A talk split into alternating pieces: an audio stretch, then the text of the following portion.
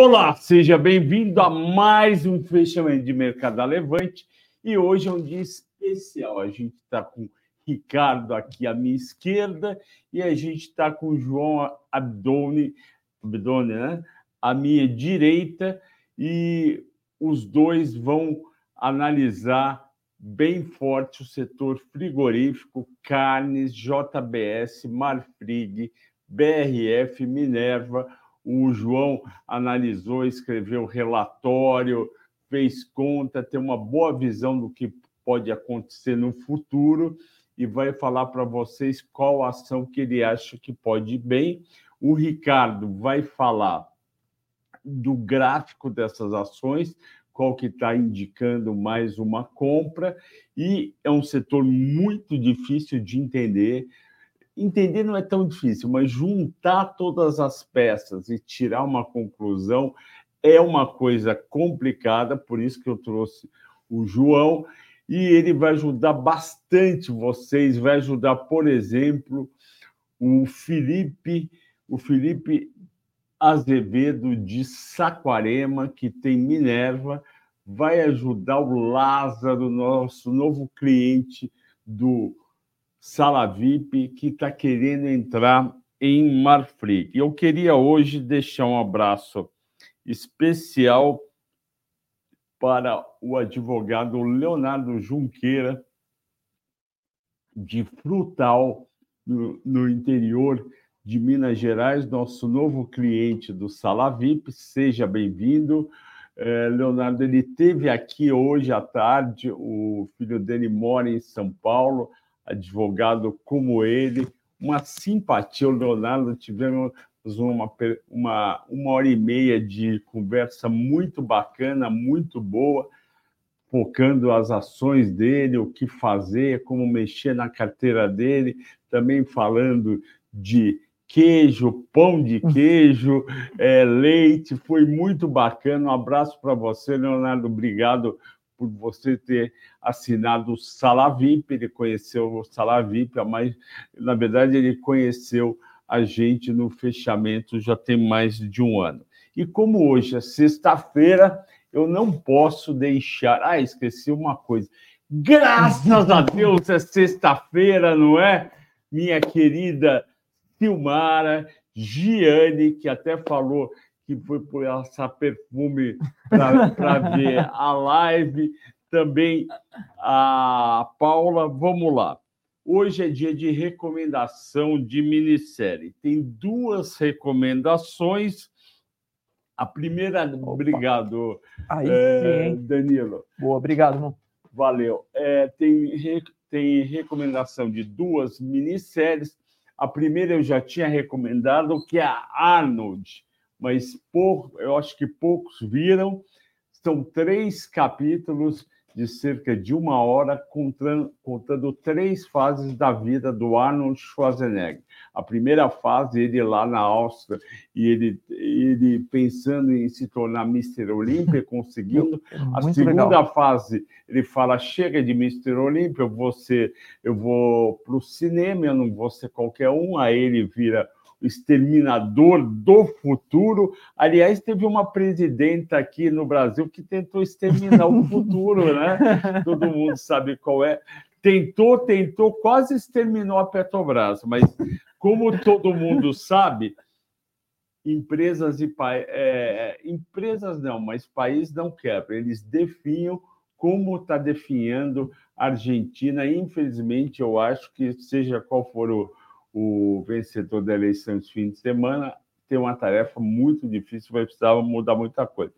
E aí ele vira exterminador do futuro no segundo capítulo, tem uma carreira cinematográfica muito bacana, conhece a esposa dele, que é uma Kennedy, e no terceiro capítulo ele vira governador da Califórnia por dois mandatos, só no, até na época pensar em mudar a lei que proíbe não não americanos na a ser candidato a presidente para ele poder ser candidato. Só que no meio do terceiro episódio vai contar uma coisa que ele pisou na bola feio e derrapou, deu uma capotada, voltou, mas não tão inteiro assim. Assista quem não assistiu.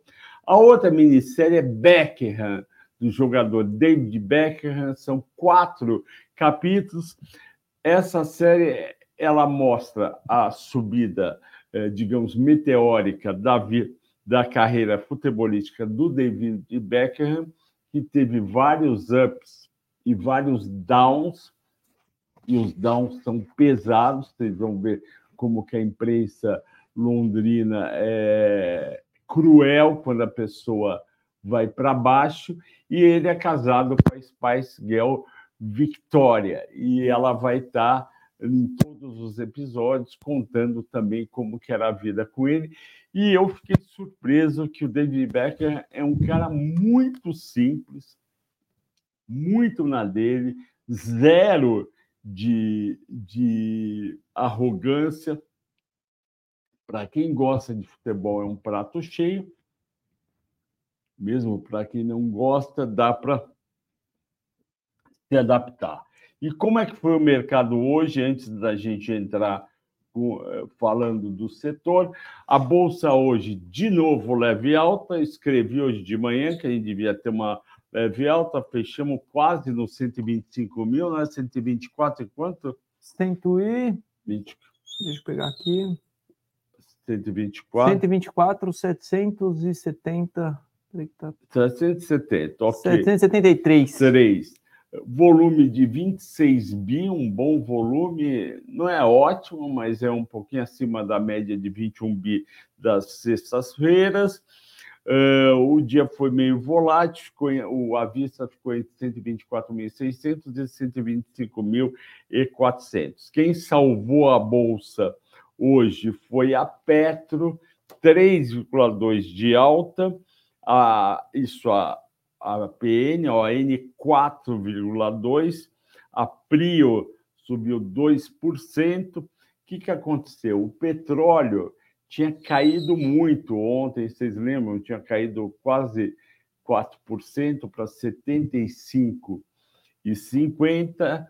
Desculpe, é para 75,50. Hoje fechou 80 e 50. E por que, que o petróleo recuperou? Primeiro, ele caiu em, tinha caído em excesso ontem, então isso traz naturalmente compradores. Segundo, o, o dólar se enfraqueceu no mercado internacional e isso acaba é, refletindo positivamente na cotação do petróleo e teve circulou aí a informação que abaixo de 80 dólares a OPEP ia na próxima reunião que ela tem no mês que vem estudar novos cortes de produção porque ela está vendo que a demanda não está aquela Brastemp não está muito forte e os estoques estão aumentando.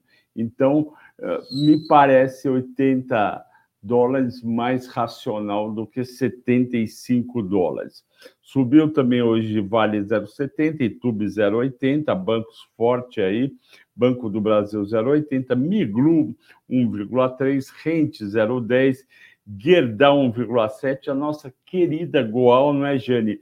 2,20 de alta, fechou a 12 e 22 me perguntaram hoje o seguinte: você falou para comprar, eu comprei a 10 e 20 ou 10 e 30 e para você receber os 94, 93 centavos dia 14 de dezembro, você tem que estar tá comprado hoje, dia 17 de novembro, vai ser a foto né, na custódia.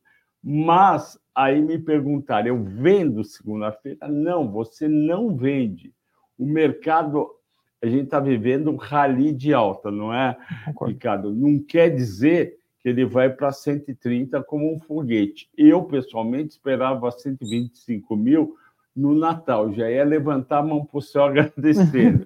Então, como veio rápido, como o Ricardo sempre diz e vai falar aqui de novo, vai ter umas voltas, umas paradinhas, cento, quase 125 mil, e pós-vencimento, vai ter gente que vai falar: sai de uma coisa, eu vou embolsar o ganho de Petro, vou embolsar o ganho de Vale, vou embolsar o ganho de Itaú, vou, vou embolsar o ganho de Bradesco ou, e, da, e também da Gerdau e da Goal. Então, a gente continua com a, com, nesse rally de alta, mas o Ricardo vai avisar que pode ter dias ou até uma semana que ela cai um pouco. Nas 15 mais negociadas, seis caíram, Bradesco 0,80, Bev 1%, B3 0,20, Suzano 0,70, Rapvida menos 2, Eletro 0,20. E deixa eu ver se tem mais alguma coisa. O minério fechou 131,5 hoje, que é um preço muito bom.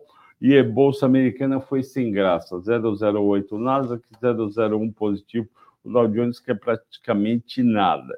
Destaque de alta 3R, 32,65, 300. Me perguntaria aí, Flávio, vai chegar em 40 reais? Eu falei que não, provavelmente não chega, principalmente no curto prazo, porque está pesando em cima dela o custo de extração, que, se não me engano, caiu de 23 dólares e meio para 18 no, no, terceiro trimestre, ainda é muito alto, porque a Prio é 7,5, a Petrobras é 5,5. Mas o uh, que, que, que, é mais sensato falar tanto para a Prio como para a Petro e a 3R? Volatilidade, eu não gosto de usar essa palavra, porque o analista, o gestor que fala volatilidade, ele não está falando nada, né? Não, é nada, tipo, é, e o jogo de futebol, ah, vai ter, a bola vai rolar, tá bom, uma volatilidade tem todo dia, mas o que eu acho é que tem um range aí mais 5 e menos 5, não vai sair disso, ou seja, a 3R não vai para 40, mas também não vai para 25, ela vai ficar entre 30 e, e 36 tal. Até a REC, a REC V3, que eu acho fraca, subiu 2,80.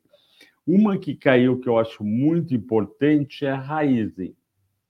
E eu desconfio, João, que a Raizen caiu por conta não só de notícia do que ela vai fazer com a safra, mas eu acho que se tiver e vai ter quer, é, corte no petróleo, corte no preço da gasolina, dos derivados e, e do óleo diesel e, e, da do diesel e da e da, do etanol vai pegar a raiz em como Sim. vai pegar também a São Martinho, os Vibra um Vibra. pouco.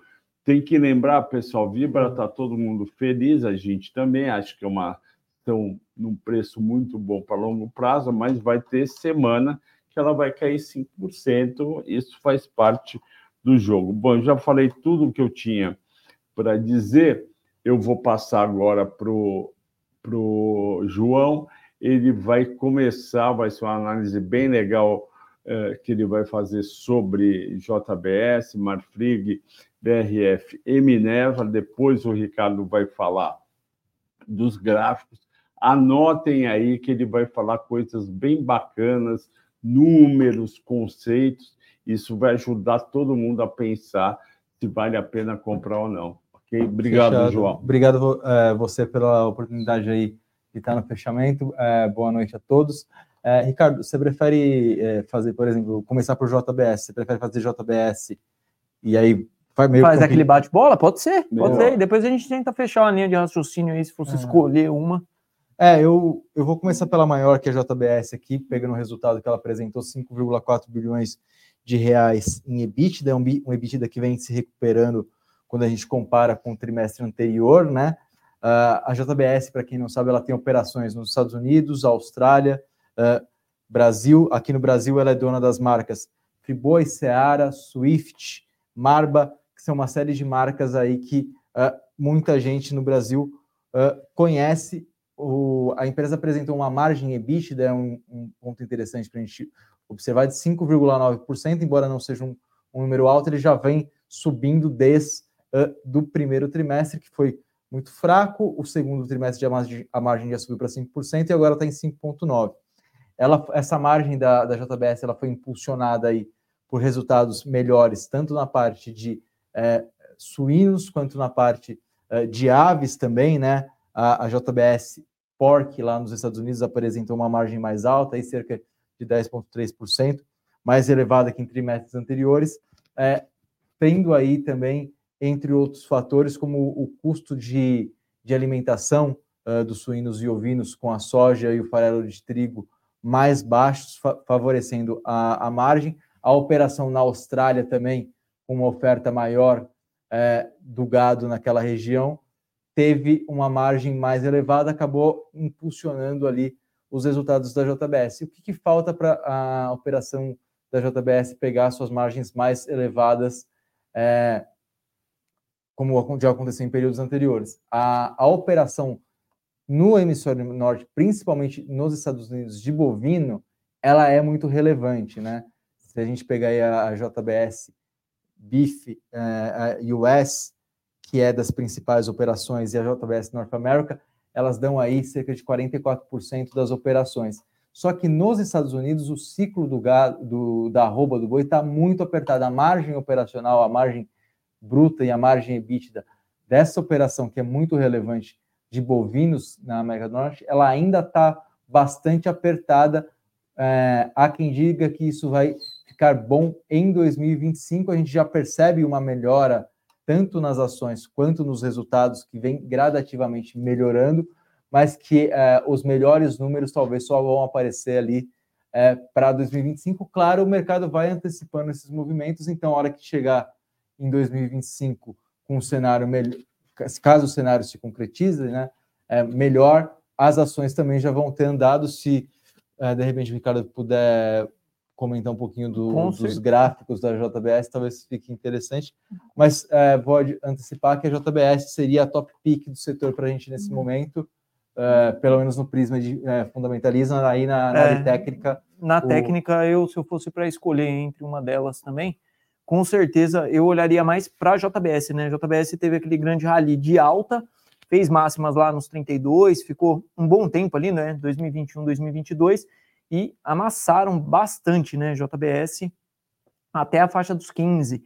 Aí, o que o preço faz aqui, que é muito é, é válido, assim, né? É uma movimentação técnica que o Flávio Conde às vezes comenta, assim, meio na brincadeira e tal, mas é um padrão muito importante que é o ombro cabeça ombro, né? Então o JBS veio daquela tendência de baixa e faz um ombro cabeça ombro no gráfico semanal que é muito assimétrico. Então a gente tem os ombros aqui na mesma linha, uma linha de resistência e o preço cruzando para cima. Aí outras coisas que vão fortalecendo né, essa reversão de tendência de JBS para uma tendência de alta. A gente tem médias curtas vindo cruzar com a média longa, né? Então são todos indicadores técnicos que podem for, não forçar, né, mas fazem com que a gente entenda o movimento do preço como um movimento para cima de todas as médias, né? Então, JBS quebra realmente esse padrão todo dessa tendência de baixa e vai desenhando uma recuperação de preços, né? Se fosse para escolher também entre as três, as quatro, né? Eu também escolheria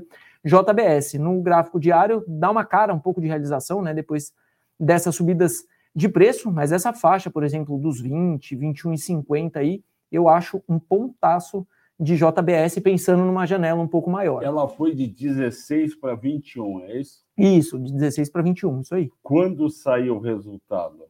Saiu é, no dia 13 de novembro, uh, tem quatro dias, aí deve ter sido entre segunda e terça-feira. Tá. Então. 13 de novembro foi esse dia que é um dia de volatilidade, um fechamento quase no zero, praticamente. Tá, e, e o papel andou. Do, do dia 13 para cá andou. Andou um pouquinho. Saiu dos 20 para os 21,60. Andou, merrequinha. Tá, e, então, então é um papel que antecipou um pouco o balanço, né? E ainda continuou pós-balanço. E continuou pós-balanço. O mínimo da JBS no ano foi em julho, em, foi 16 e 15, dia 24 de maio, e o pico do ano dela é 22,88. Só que ela vem de 38 em abril de 22. Exatamente, que é esse movimento todo aqui Ótimo. de queda, né? Tá vendo? Todo esse movimento de queda.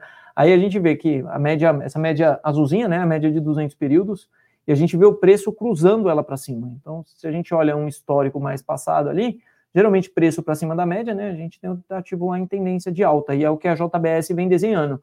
é um movimento de reversão de tendência bem assimétrico de JBS e abre alvos mais para cima aí. Então, casa um pouco do melhor momento da JBS, né, na parte fundamentalista. Eu também achei. E é o que o Flávio Conde fala muito, né? Preço segue resultado. E, resu e preço mostra no gráfico para gente, aqui, É, olhando um pouco mais por trás. melhorando, ou seja, a volta ali um pouco. A pior fase, que a fase de queda, já foi, e a linha azul mostra isso. Agora ela cruza a média de 200 dias, e, e conforme o, o João botou de, de um cenário melhor que pode recuperar em 25. Às vezes surpreende e recupera antes. Ah, É porque JBS é um papel que tem um, um beta bem alto, né? Ela tem uma vol histórica, né? O setor tem uma vol histórica mais alta e às vezes é um papel que anda e, e anda sem olhar para trás. né? É uma coisa que, que eu sempre mostro para o pessoal aqui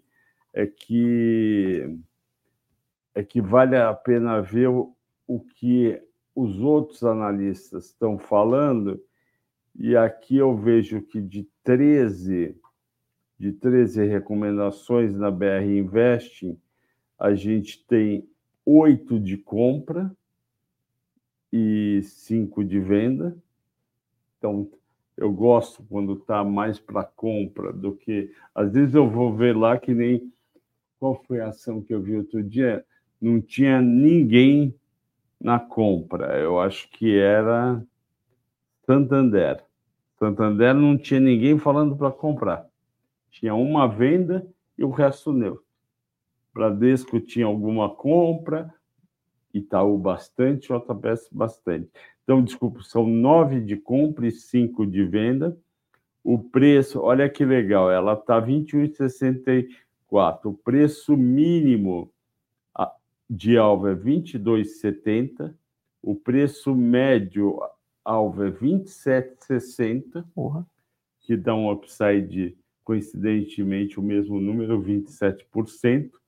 E tem um, uma, um- tem um com 38 reais. Então, isso é importante, pessoal, porque vocês têm aqui a visão fundamentalista falando que está melhorando e mostrando os números dos trimestres. Você tem aqui a visão do gráfico com o, o Ricardo mostrando que aquela queda e a volta, cruzando os 200 dias. Tem aqui no BR Invest nove analistas falando para comprar, com um preço médio de R$ 27,60. Então, realmente, parece que JBS é uma boa alternativa para quem quiser se posicionar em carnes. Não é um setor fácil, não é um setor, eh, digamos, tranquilo, mas entrando na hora certa, você tem uma possibilidade de ganho boa. Vamos agora com o Marfrig e JBS. podemos, podemos seguir com o Marfrig, então. É, a Marfrig fez uma movimentação interessante no, no período. É, ela vendeu aí 16 plantas de abate para Minerva. É, essas plantas tinham mais uma conotação é, de operações de carne in natura, mais voltadas a exportações e menos ligadas aí a marcas, que é onde a, a Marfrig vem tentando se reposicionar e ela aumentou a sua posição eh, nas ações de BRF para 47% em outubro. Eh, esses 7,5 bilhões de reais que a companhia vai receber, tem, eh, já recebeu um milhão e meio, um, um, 1,5 bilhão de reais eh, da Minerva e vai receber mais seis, fez com que a empresa ficasse menos alavancada também. A, a expectativa da empresa é que ela, a- assim que receber ah, todo o pagamento fica em 3,21 vezes a relação EV-EBITDA, que ainda é um pouco elevada, mas já para patamares mais controlados, e aí a empresa está focando mais em produtos com maior valor agregado. Ah, o resultado, da, a- assim como também ocorre na JBS, a, a Marfrig tem operações nos Estados Unidos de boi, só que ela vem se diversificando aí é, com as operações de aves agora da JBS, também é, diversificando geograficamente, indo ali também um pouco para o Oriente Médio, onde a BRF é bastante relevante. A, a margem EBITDA da companhia subiu é, comparado ao trimestre anterior e atingiu 7,2% é, nesse trimestre, principalmente aí por conta da melhora na, uh, na BRF, uma vez que a operação de carnes nos Estados Unidos, assim como a da JBS, segue pressionada ali por conta de um spread na arroba do boi naquela região, não muito uh, atrativo. Uh, apesar disso, a empresa uh, vem mostrando resultados melhores. A gente chegou a passar, a gente estava neutro até o segundo trimestre em Marfrig, a gente passou a ter uma recomendação de compra também para Marfrig, mas ela não é a top pick do setor na nossa visão. estamos aqui com a JBS, como comentei anteriormente, como sendo a talvez a melhor escolha dentre as opções nesse momento. Se a gente olhar a parte técnica de Marfrig, a gente vê que o papel não andou, né? Ela ficou, ela trabalha dentro de um range de preços desde dezembro de 2022. Então ela fica nessa consolidação, é uma consolidação em região de fundo, então o rompimento geralmente dessas consolidações, seja para cima ou seja para baixo, o mercado costuma andar bastante, né? Vai acumulando, parece que vai acumulando energia ali, muitos players montando posições compradas e vendidas, e eu vejo uma melhora mais significativa se Marfrig romper essa linha que eu marco aqui, uns 8,70 para cima. Aí ela pode deixar essa consolidação para trás aqui, né? E realmente melhorar um pouco, entrar numa tendência de alta, né? Mas por enquanto Marfrig, eu ficaria neutro em Marfrig, eu não faria nada enquanto ela não rompesse, seja para cima ou seja para baixo aqui, para pensar em algum trade com Marfrig. Ainda sigo com JBS, pensando no, num é. ponto de vista técnico, né? Apesar das melhoras no resultado e tudo mais, né? Mas papel consolidado, baixa liquidez, tem muito gatilho de entrada. Vamos agora de BRF? Podemos ir a, a BRF que vem, é, viveu aí um, um, um, tempo muito longo ali de problemas operacionais, uma série de questões de, de alterações na gestão, assim, o papel chegou a ser 60 reais, caiu para, sei lá, próximo de 6, 7, mas vem mostrando alguma recuperação aí com a entrada da Marfrig, como eu comentei, é, que tem como líder ali Marcos Molina, pessoal mais especializado no setor, a empresa que está com um projeto de eficiência chamado BRF, mas tem conseguido ganhar um pouco mais de eficiência. É bem verdade que o preço da soja e do farelo de trigo, que representa aí grande parte do seu custo está é, tá arrefecendo por conta da, é, da safra recorde, tanto no Brasil quanto nos Estados Unidos, aí cerca de 360 milhões de toneladas uh, para a safra de grãos no Brasil uh, esse ano, então os preços estão mais baratos. Com isso, as margens da BRF vêm melhorando, a empresa conseguiu entregar uma margem EBITDA aí de 9%, revertendo resultados bastante complicados que ela teve principalmente naquela época de, da guerra entre uh, Ucrânia e Rússia, que a gente teve ali preços muito elevados, principalmente no milho, uh, a BRF vem melhorando uh, de uma maneira interessante. apesar disso, a gente prefere aí, caso tomar uma, uma exposição nessas empresas, preferimos a a exposição via Amarfrig e, como comentamos antes, ainda preferindo JBS como o principal uh, cavalo no setor. Deixa eu ajudar um pouco aqui em BRF. Terceiro trimestre dela foi bem melhor do que o segundo, e esse tipo de empresa, pelo menos antes do quarto trimestre, dá para olhar trimestre a trimestre ela cresceu 13% a receita no terceiro conto segundo, ela cresceu o lucro bruto 67%, de 1 bi 500 para 2 bi 500. A margem, como o João falou, da margem bruta foi 18% contra 12,20%. E isso é basicamente a queda, que a gente chama de arrefecimento do preço do milho eh, que, é, que é o principal custo dela, junto com o farelo de soja. Mas galinha come principalmente milho. E aí, uma margem bruta de 12,2 para 18 é uma melhora muito boa, muito boa. Aliás, a margem bruta dela ficou praticamente igual à da margem do ano passado, o terceiro TRI, de 18% eh, e meio ela continuou com prejuízo, só que ela reduziu de 1 bi 300 para 262 milhões, uma baita redução, 80%. O EBITDA ajustado dela foi 1 bi 200, 20% acima do 1 bi do segundo tri. Então dá para entender por que, que a ação foi de 7 para 14. 14. É, então, vamos lá. É uma ação que já precificou uma melhora muito grande. Subiu 21% em cinco dias. Meu Deus do céu, o pessoal está animado. E subiu 77%.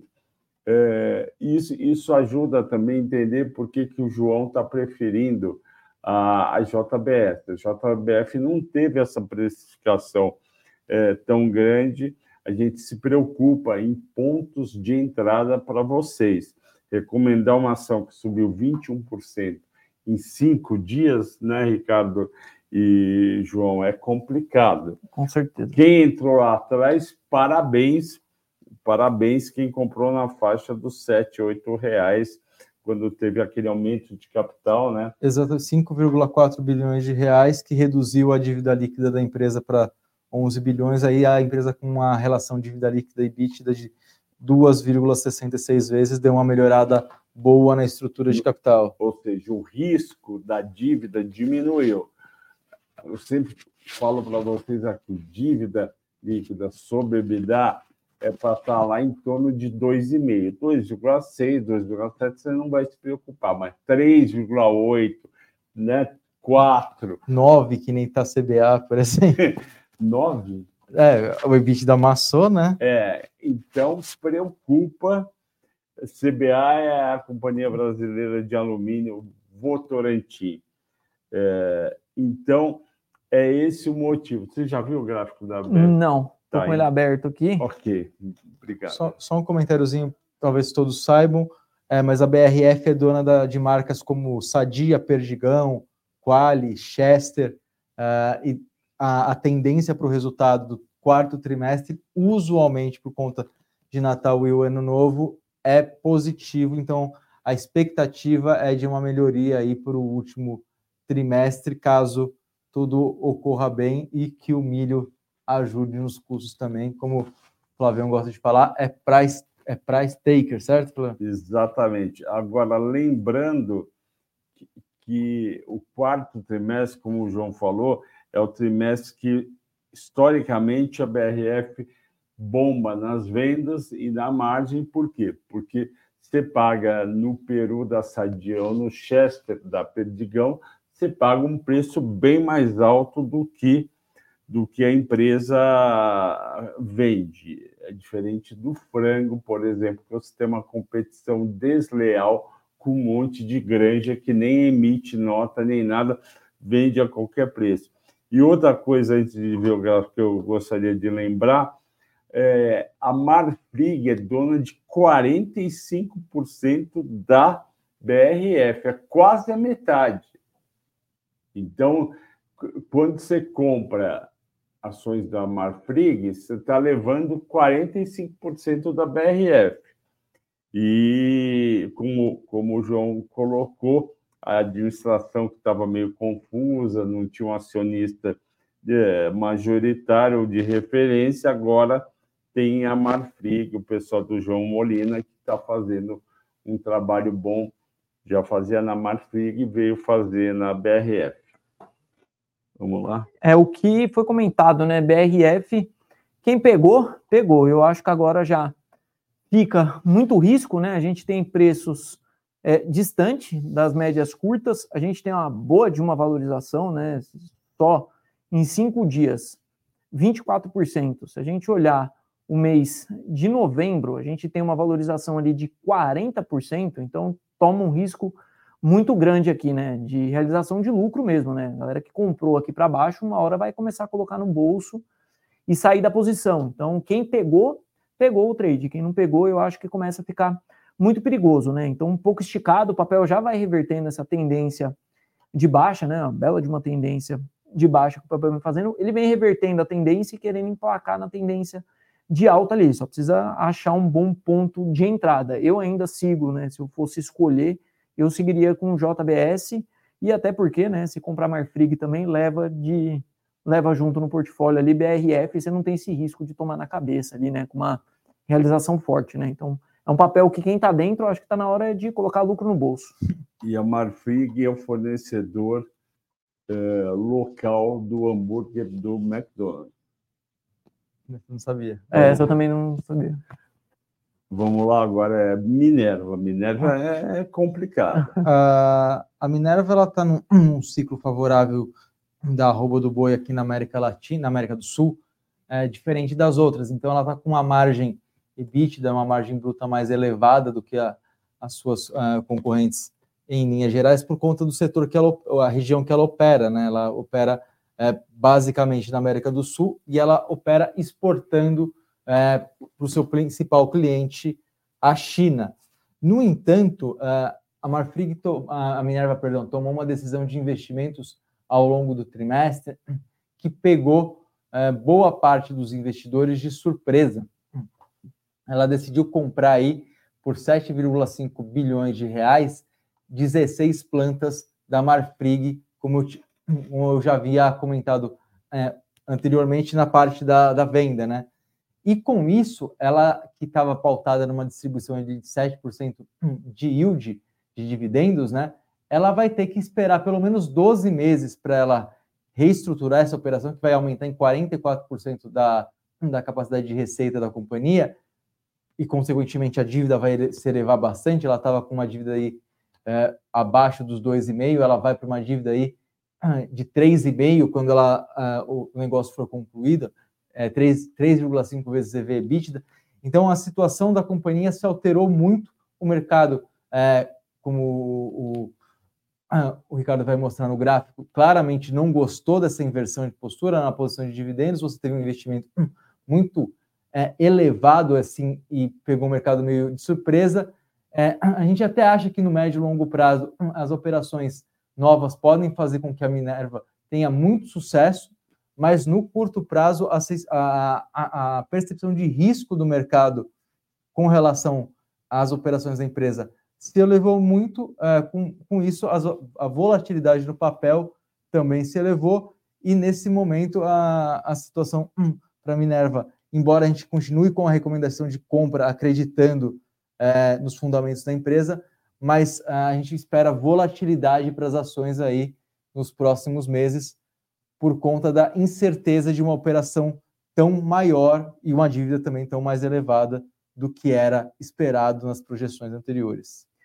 Se olhar o gráfico né, de BIF de Minerva, a gente tem o papel praticamente, a gente fala às vezes brincando assim, mas à beira de um precipício, né? A gente já hum. tem uma precificação bem forte, né? O papel desde que saiu essa notícia teve gap de baixa e o papel afundando, né, cada vez mais. Aqui talvez seja resultado aqui, né? Dia, dia 9 do 11, será? Sim. É resultado, né? Então, mais um dia aqui que o papel apanhou bastante, caiu em um dia só. 12%. Aqui. 12%, é isso? É isso, caiu 13%, 13,40%. E o papel negocia numa faixa de preço que ele esteve ali só lá em 2021. Então a gente fala que esses pontos de suporte eles têm pouca relevância ali, né, para segurar o preço. E o, e o preço pode cair no que a gente chama de um vaziozão gráfico aqui. Então não tem ponto aqui de suporte, né, para o papel segurar. Então se perder realmente essa região e se abrir, né, mais um pivô de baixa aqui, o papel pode começar a ficar mais perigoso, né, porque aí qualquer centavinho percentual vai ficando mais alto, né. Então é um papel que está ali à beira do precipício. Dá a impressão muito mais de compra, né? Quando você olha assim, mas pode ser uma grande armadilha aqui, né? Eu aguardaria aí um pouco a melhora dos dados, talvez endividamento, alguma coisa assim, para tomar uma posição no papel. Não gosto de faca caindo e nem de vender quando o mercado está subindo. Eu prefiro comprar uma tendência de alta ou vender uma tendência de baixa. Eu não gosto de tentar pegar contra. O papel tá bem perigoso, Minerva, tá? Ficaria bem esperto se eu tivesse na carteira aqui com esse pontinho de sete reais. Ótimo, obrigado. Isso, só, só, um comentário adicional. Essa, essa incerteza toda sobre o papel acontece porque ela vai. A, as operações ainda não entraram nesse resultado. Boa. Os resultados da empresa elas refletem a, a, uma empresa que ela não é mais, porque ela vai comprar uma empresa, uma, uma parte gigante da, da Marfrig, e esse negócio só será concluído em janeiro, ou seja, ela na... não reflete nem o presente nem o futuro. Você está naquele limbo, né? Que você nem é o passado, é, é. nem é o futuro. Então, assim, a gente vê na próxima divulgação, embora a gente ache que possa vir resultados bons, porque o ciclo da roupa do boi aqui na América do Sul segue favorável, o próximo resultado, que em tese deveria vir razoável para bom, ele também vai continuar não refletindo o que vai ser a empresa do futuro, porque a gente só vai conseguir ver isso ali para maio, quando a empresa estiver é, divulgando o resultado do primeiro trimestre de 2024, ou seja, é, toda essa incerteza que a gente observa no gráfico, ela se dá por conta dessa, dessa aquisição aí é, bastante audaciosa por parte da Muito. administração da Minerva. Muito. É, realmente eles foram muito audaciosos, mas é muito difícil, né? Você está lá, lá na empresa, né? O cara vira e fala: olha, quer comprar 16 plantas, você vai aumentar em 42% a sua capacidade de abate.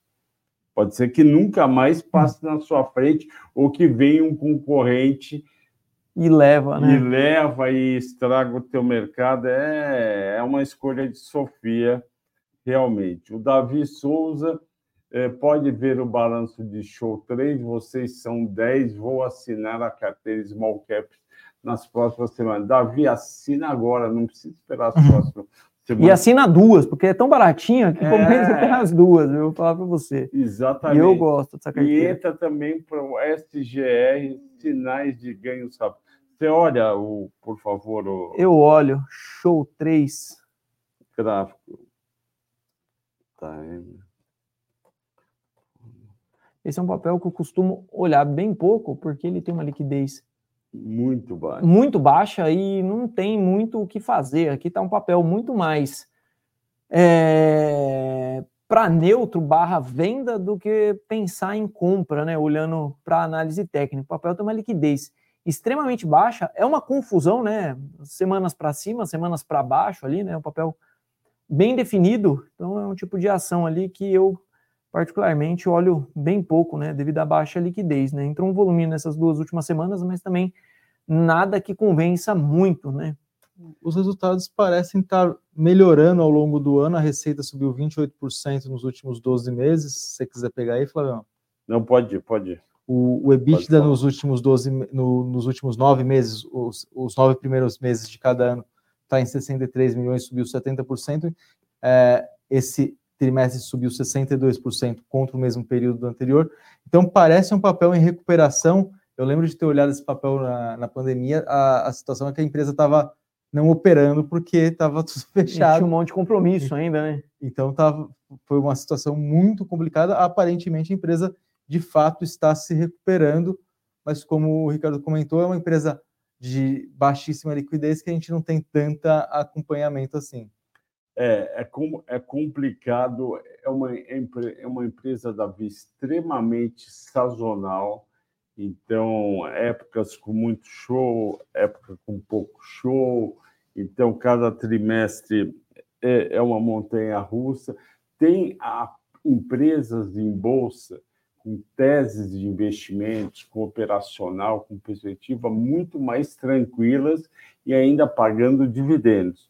Então, a nossa sugestão é não entrar na Time for Fun. Você vai ter muito mais fã em outras, hum. em outras empresas que não ela. Você perguntou também para mim. Ah, não, não foi você. O próximo vai perguntar de Rap Vida. Quer ver? Não. O próximo é sobre Bova Onza. É com você. Romo e Bovespa tem mais espaço para subir nos próximos meses ou já é hora de realizar o que comprei de Bova 11? Eu estava conversando agora há pouco, inclusive com o João. Deixa eu colocar o gráfico na tela, mas eu acho que tá. Eu vou colocar o gráfico de Ibovespa, né? Porque a gente olha a Bova analisando Ibovespa, tá? Então, entre alguns estudos que eu fiz, está meio rabiscado o meu gráfico aqui, mas é porque a gente trabalha bastante. Então, o que, que tem nessas linhas mais claras aqui? Né? Isso aqui é uma projeção de Fibonacci lá para cima, com base nessa, nesse pivô de alta aí que o Ibovespa armou. E ele parou num ponto aqui, que é uma retração de uma expansão né, de 50%. Então, geralmente, o que, que acontece nesse 50%? O passa de uma vez e vai no 100%, quando o papel está muito forte, ele rasga, ou ele enrosca aqui e costuma dar uma trabalhada nessa faixa de preço.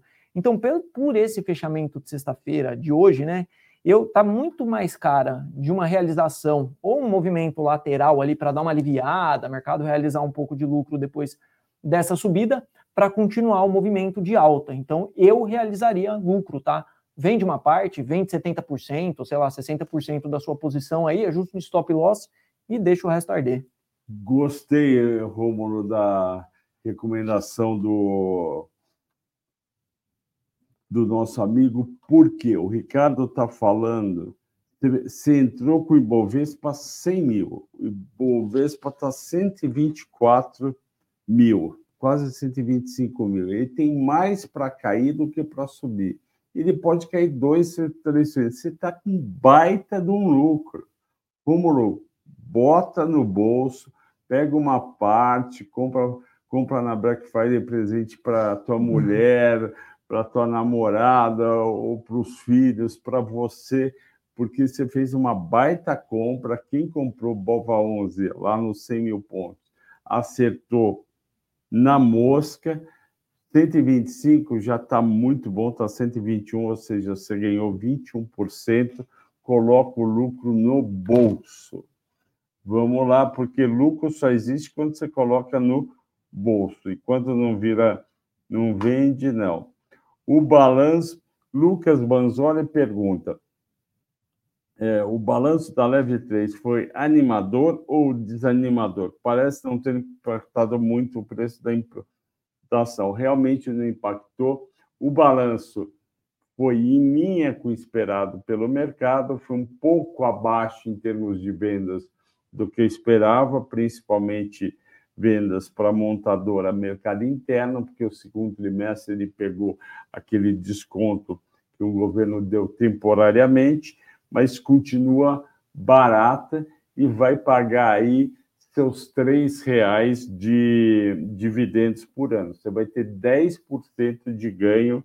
Eu recomendo para todo mundo ter Leve 3 na carteira, que nem a Giane, nossa cliente do Salavip tem, porque você vai receber dividendos. E a empresa é uma empresa no estado da arte.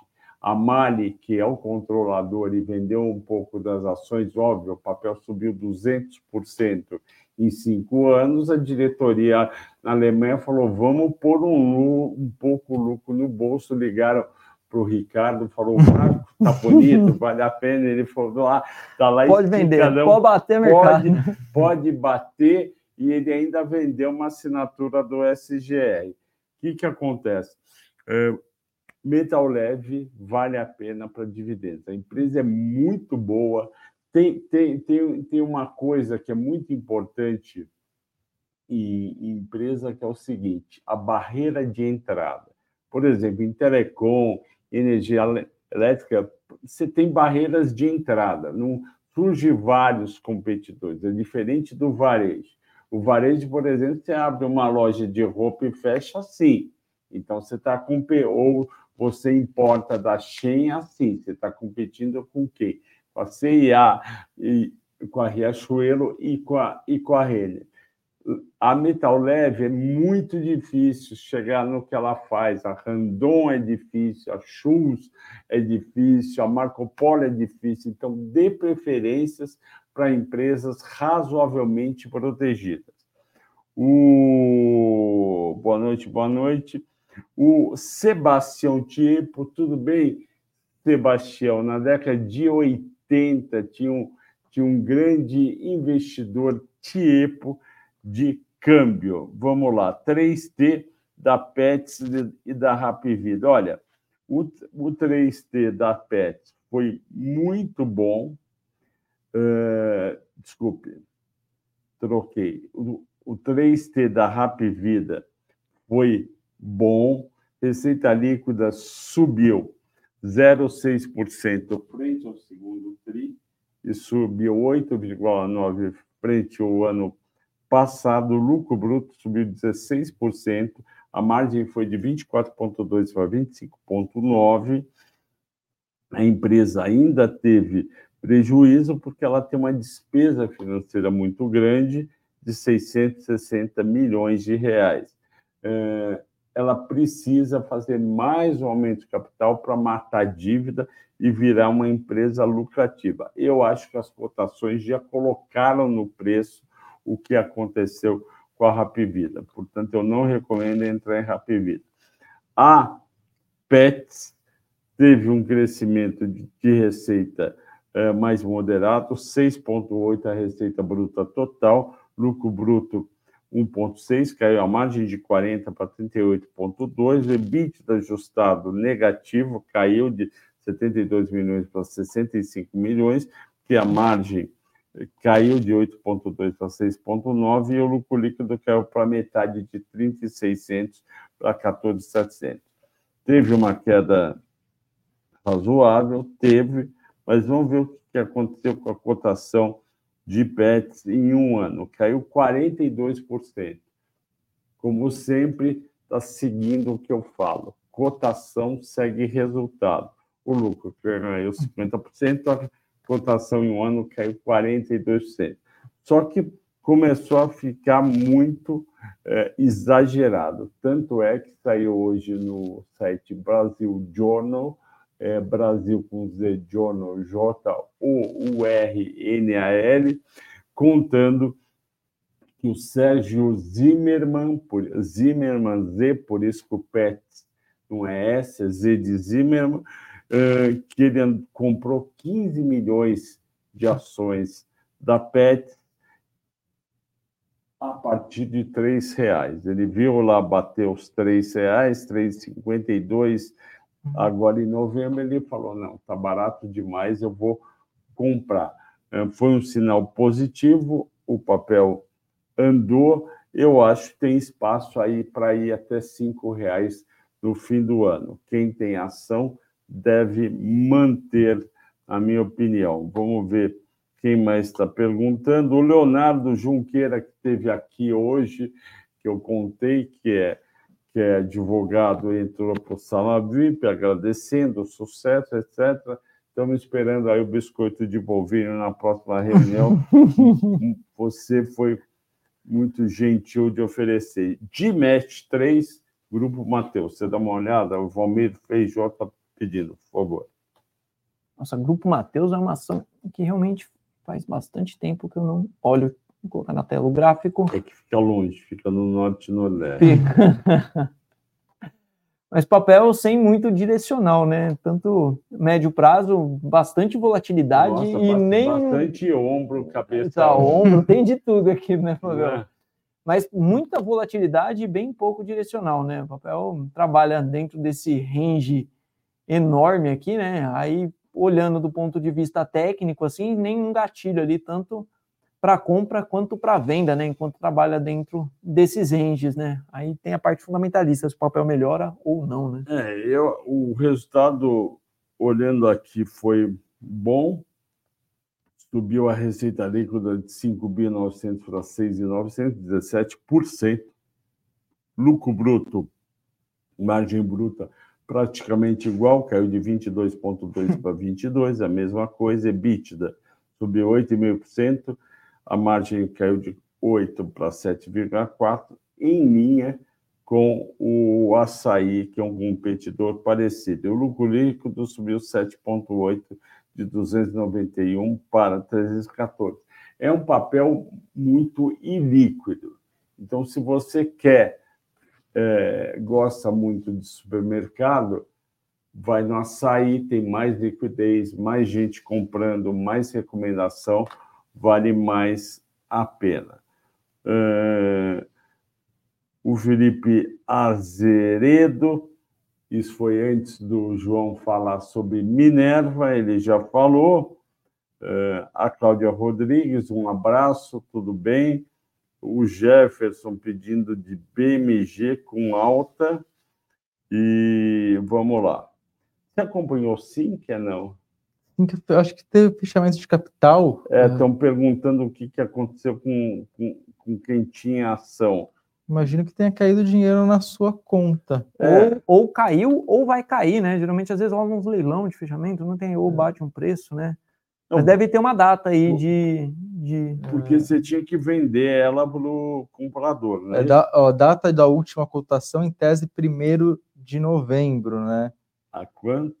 A R$ 27,37. É isso, teoricamente é isso aí. Em tese, foi uma empresa que deixou a nossa bolsa, se eu entendi todos os movimentos corretos, com uma alta de 82,63% em 2023, nada mal para quem estava posicionado no papel, mas salvo algum engano, esse dinheiro vai cair na sua conta. Se já não caiu, né? Se já, já não, caiu. caiu. E com baita lucro, né, Felipe? Então você pode comemorar. O qual que é o nome dele? A última pergunta. O Jefferson perguntou de BMG em alta.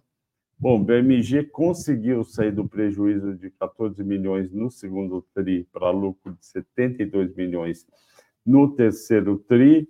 O índice de eficiência melhor, melhorou de 66% para 55,8%. A margem financeira cresceu um pouquinho, carteira de crédito caiu um pouco de 24 bi e 600 para 24 bi 100 e 50. Vamos ver o que, que aconteceu com as ações. BMG B4.